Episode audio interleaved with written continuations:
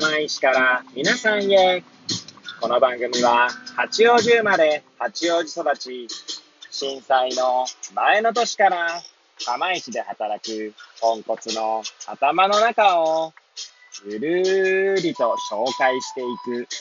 そんな番組です。はい、皆さんいかがお過ごしでしょうか？変な髪型をしたポンコツ薬剤師こと町田和俊でございまーす。というわけでですね、今日も気軽にゆるりとおしゃべりしていきたいと思いまーす。さてさて、今日は何の話をしよっかなーって感じですけれども、収録日時はですね、令和3年6月29日の火曜日、時刻は8時30分を回ったところでございまーす。いつものようにですね、この時間は職場に向かう、えー、車の中でですね、エアポッツをつけて運転しながらお届けしております。はい。で、えー、まあ、いつものようにですね、何の話をしようか問題ですけれども、はい。そうですね、昨日のですね、まあ、月曜日ですね、28日の月曜日にですね、まあ、出会った患者さんのの、まあ、なんて言うんだろうな、状態からですね、まあ、いろいろとこう、想像することがあってですね、ちょっとまあ、まあ、あんまりこれ朝からね、放送するには、ちょっと暗い感じになっちゃうかもしれないんですけれども、まあ一応ちょっとね、まあ印象的な出来事ではあったので、ちょっとこう、こうね、語ってみようかななんて思います。もしよければ最後までお聞きいただければ幸いでございます。はい。でですね、昨日の患者さんでですね、まあお薬の内容はですね、えー、なんだ、眠り寝つけない方によく出るようなお薬が出てました。はい。で、えー、薬歴というですね、まあ、カルテの記録を見るとですね、まあ、およそ20日前ぐらいにも、そういった眠れない方がよくね、飲む、飲むお薬を、まあの、が処方されておりまして、えー、この薬歴の記録を見るとですね、まあ、息子さんを亡くされたようで、まあ、よく夜眠れないというところですかね。あとは食欲もない。で、えー、その、逆歴の記録にはですね、そういったお話をこう涙目ながらにですね、話をしていて、いたようで、で、お話しした薬剤師の方もですね、何もかける言葉が見つからなかったということが書いてありました。はいで、そんな前回の記録の、まあ、次に、まあ、私がですね、お話をする機会があったわけなんですけれども、え、その日も、前回もですね、え、今回も、昨日ですね、今回っていうのはね、昨日も、点滴もしていらっしゃったんですね。まあおそらくですけれども、食欲もないっていうことでですね、まあ栄養補給の目的での点滴だったんじゃないかなとも思うんですが、で、まあ、薬局にいらっしゃってですね、まあ、お話を、まあ、聞くわけですけれども、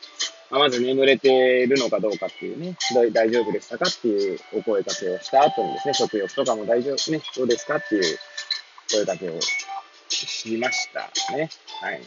まあ、大丈夫ですと言葉少なに目にご回答いただきまして、まあ、表情とかはそうですね、決して明るい感じではないですけれども、ものすごく、例えば塞ぎ込んでいる感じでもなくですね、どこかこう、でも、まあ、私がですね、そのや、薬歴という記録を見て、そう、そういった情報があったからこそそう見えたのかもしれませんけども、まあ、どこか元気はなさげな感じではありました。まあ、それはそうですよね。まあ、その方、60代ぐらいの方だったんですけれども、で、まあ、情報とかはね、特にないですけども、60代の方の、まあ、息子さんというところからすると、まあ、30代ということですかね。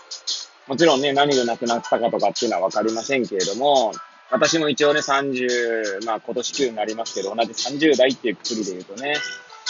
いやー、そうですね、まず、あの、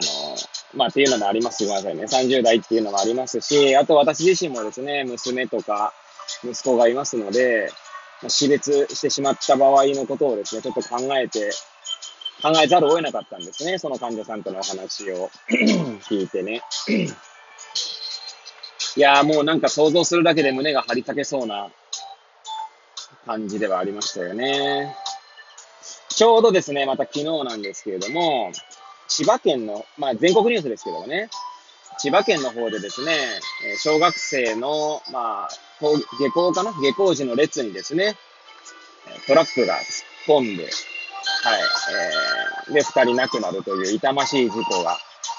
あったばかりでしたね。ちょうどそのニュースが出たぐらいの時にその患者さんがいらっしゃったことになりますね。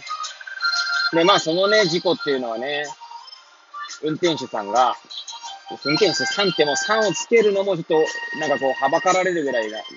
気持ちで、にはなってしまうんですが、飲酒運転をしていらして、していたと。はい。まあそんな事故でしたので、もうなんかそれもあってですね、なんかいろいろ想像してしまいましたよね。いや、もしね、本当に、今、うちの子はね、3歳、そして下の子は1歳ですけれども、ね、もうなんかちょっと言葉がないんですよね。はい。で、まあ、その患者さんの話に話を戻すと、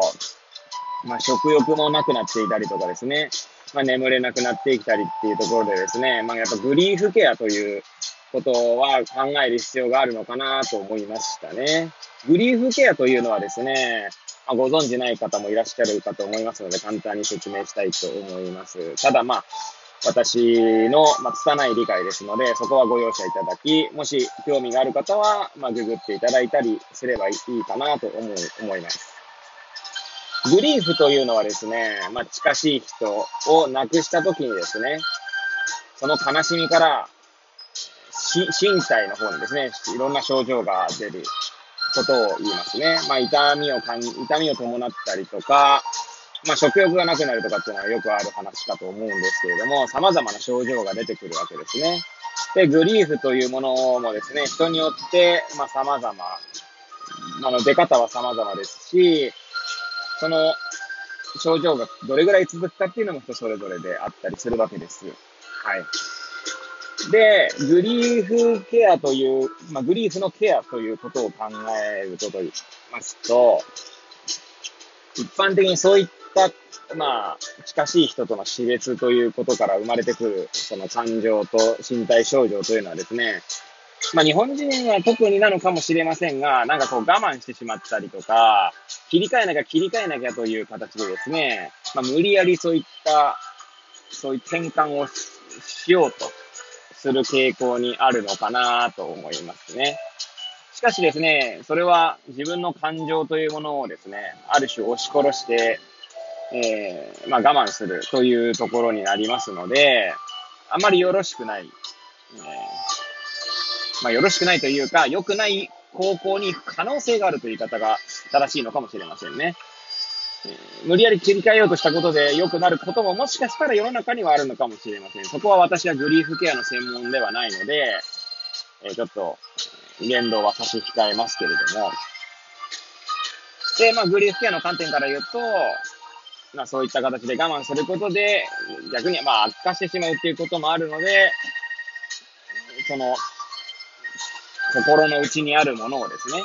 まあ、言葉として出したりとか、語り合うことでですね、まあ、ケアにつなげるっていうのはグリーフケアだと、まあ、私は理解しています。まあ、何分ですね、グリーフケアの視点は持っていても、実際にグリーフケアに携わったことはないので、かなり、え浅はかな知識だとは思っていますが、今回の患者さんのようにですね、えー、薬局の場でですね、そういったお話をしてくれたりとか、あとは、私の経験で言うとですね、過去に、やはり息子さんの方を亡くされた70代ぐらいの方がですね、まあ、薬局で泣き出してしまってですね、うん。まあ私たちは本当に聞くだけしかないんですけれども、はい。まあそんな場面とかもありましたので、まあグリーフケアをしようとしなくてもいいかと思うんですけれども、ただ頭の中にグリーフケアという、グリーフとかね、グリーフケアという概念を持っていた上で話を聞くのと聞かないのっていうのはまた違うのかな、なんてことをまあ思い、思った、まあひとときでもありましたね。はい。ね、まあちょっとね、朝から暗い、まあ朝からっていうか、まあこれもね、放送、収録するは朝ですし、これも配信するのも朝になるかと思うんですけれども、まあ、少し暗い話になってしまいましたが、まあ、近しい人との死別っていう意味ではですね、人間誰しも死は避けられないものだとは思いますので、どこでね、どんな形で亡くなるのかっていうのが、まあ、えー、なんだろう、によって、まあ、いろんなこと、物事というか、いろんな感情が生まれてくるんだろうなとも思い、思う今日この頃でありました。はい。えー、最後の方はグダグダになってしまいましたけれども、まあ、いつもグダグダだろうと突っ込まれるかもしれませんが、えー、最後までお聴きいただき誠にありがとうございます。はい。これを聞いていただいた皆さんが、より良い一日を過ごせますように、とお祈りさせていただいて、今日の放送を終了したいと思います。それではまた明日皆さんお会いいたしましょう。さようなら。